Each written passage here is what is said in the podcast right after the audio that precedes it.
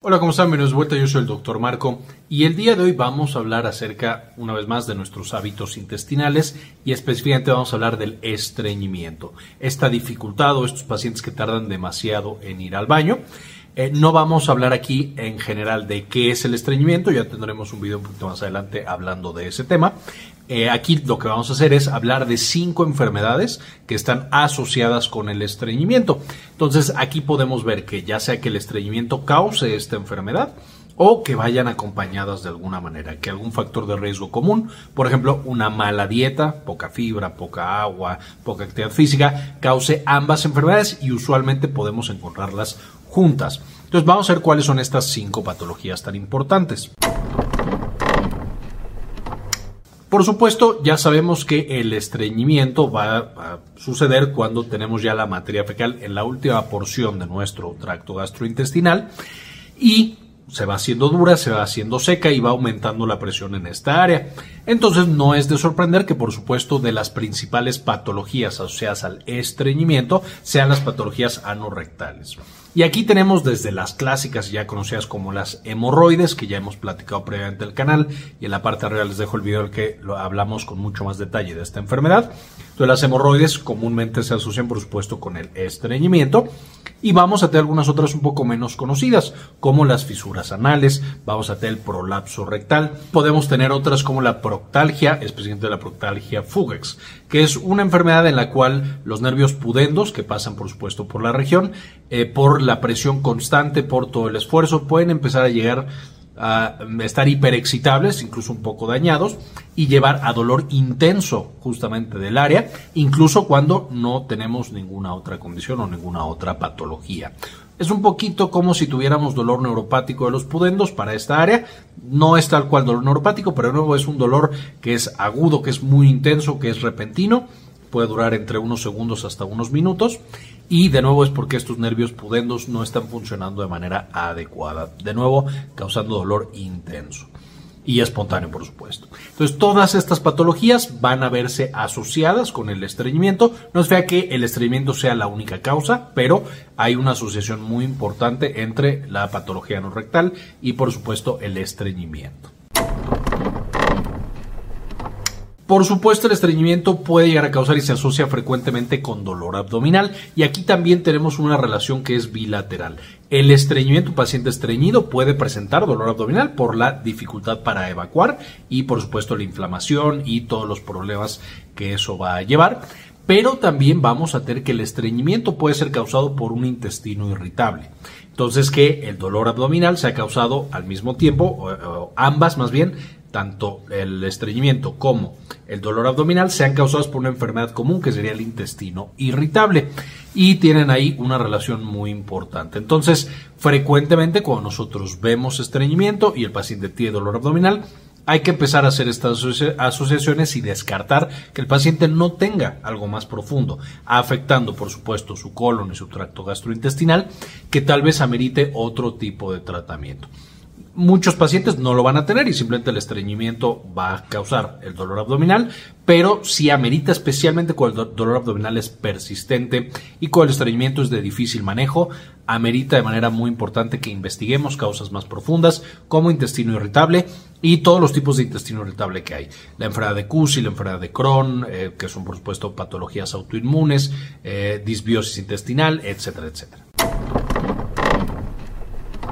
el hecho de que nosotros tengamos constantemente esta presión que no permite que salga y eso obliga por supuesto al colon a tener que estar haciendo un esfuerzo constante con todo lo que hemos platicado previamente, pues va a llevar a la aparición de divertículos. Entonces la diverticulosis va a ser otra de las patologías asociadas. Además de que, como platicamos, una dieta baja en fibra, poca agua, poca actividad física, van a causar de manera independiente tanto la diverticulosis como el estreñimiento. Entonces, de nuevo, incluso cuando en estudios en los que no se encuentra relación causal, que una cause la otra, muchas veces son patologías que van de la mano. Y en un paciente que ha vivido con estreñimiento por mucho tiempo, cuando le buscamos en el colon un poco más grande, después de los 65 años, ya le encontramos ahí divertículos con el riesgo, por supuesto, de tener una diverticulitis. Los divertículos son otra de las patologías que ya hemos comentado previamente y en la parte de arriba van a encontrar el enlace al video en el que hablamos más a detalle de esta. Pero esencialmente son unos chichones que se le hacen justo al intestino grueso, a la última porción, principalmente al intestino grueso. Esos chichones ya no logran empujar de manera adecuada, porque no es como una llanta que se le hace ese chichón o ese chipote. Y no solo eso, dependiendo el tamaño y el cuello del divertículo, que tan amplio sea, pueden llenarse de bacterias, de materia fecal y causar problemas eh, mucho más graves como una diverticulitis y de ahí perforación y peritonitis, etcétera, etcétera. Es muy importante que los detectemos a tiempo y definitivamente un paciente que ha tenido estreñimiento mucho tiempo, que ha tenido estos otros problemas anorrectales que estábamos mencionando, es un paciente que tenemos que sí o sí investigar para la presencia de diverticulosis. La mayoría de los pacientes con diverticulosis no van a tener muchas de estas patologías o muchas de estas otras enfermedades. Entonces también en pacientes que no tienen debemos investigar para diverticulosis. Pero definitivamente cuando hay estreñimiento tenemos que pensar en diverticulosis. Impactación es básicamente un paciente que tiene un estreñimiento tan tan importante, sea, principalmente en niños pequeños y en adultos mayores, que la dieta no la controlan por completo, a lo mejor tienen limitación a qué alimentos pueden consumir y el intestino no trabaja al 100%, pero lo que sucede es que ese estreñimiento, esa materia que está en el colon demasiado tiempo, se seca tanto y se pone tan dura que simplemente ya no sale.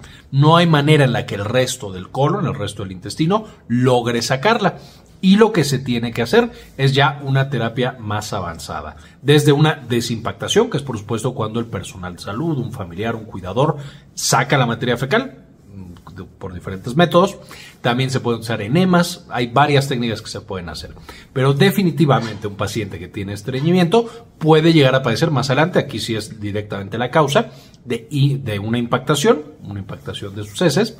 Y por supuesto un paciente que toda la vida ha tenido estreñimiento con el paso de los años, eh, cuando sea un adulto mayor, cuando sea un adulto eh, que ya tenga muchos, muchos años, su riesgo de tener una impactación se va incrementando. Entonces tenemos también que tener en mente más adelante en nuestras vidas que podemos tener impactación y que tenemos que saber qué hacer.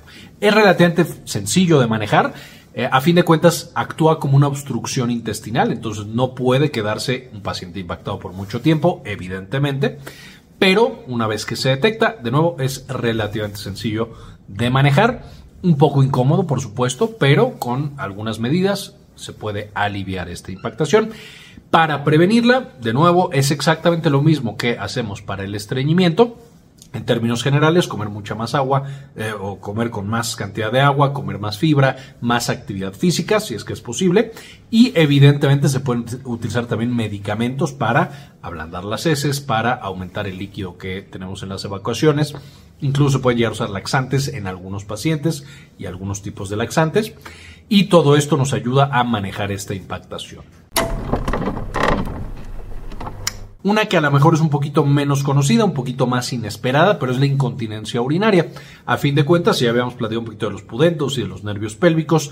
Los nervios que llegan a esta última porción del recto son también muchas veces los que llegan a la vejiga.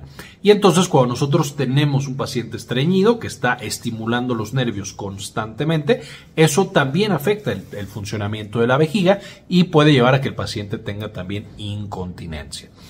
Es de las menos, de todas las que estamos hablando, es de las menos frecuentes, pero también puede llegar a suceder. Entonces tenemos que pensar en un paciente que empieza con incontinencia, que siempre ha tenido estreñimiento, que a lo mejor mejorando ese estreñimiento podemos ayudarle también con la incontinencia urinaria. Y básicamente esta es la información que quería compartir con ustedes el día de hoy. Espero les guste y les resulte útil. Antes de irnos, quiero dedicarle este video a algunos de los miembros del canal que donan uno o dos dólares al mes para que sigamos trabajando. Y en esta ocasión dedicarle este video a Rosaura Murillo Gómez, María Eugenia Sobrino, Laura Elena Barojas, José Luis Tobar, Héctor L.P. Sáenz, Guadalupe Guardiola, Zenaida Zuluaga, Doctor Fermín Valenzuela, Pablo Antonio Antonio, Matías Hernández, Gli 53, Javier Mejía, Hernán Gustavo, Sandy Oliva y Enrique Segarra.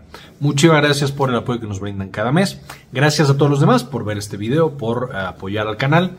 Con esto ahora sí terminamos y como siempre, ayúdenos a cambiar el mundo compartan la información. También quería mostrarles que ya tenemos la versión nueva y mejorada de Clínica Cares, que es la clínica en la que damos la atención médica. Eh, se puede, por supuesto, ya agendar cita en esta nueva versión de Clínica Cares con un servidor con la doctora eh, Georgina Carranza y conmigo, eh, justamente para atender cuestiones de salud de la mujer y por supuesto también salud general. Si tienen por supuesto alguna duda, alguna pregunta, en clinicacares.com.mx nos pueden encontrar.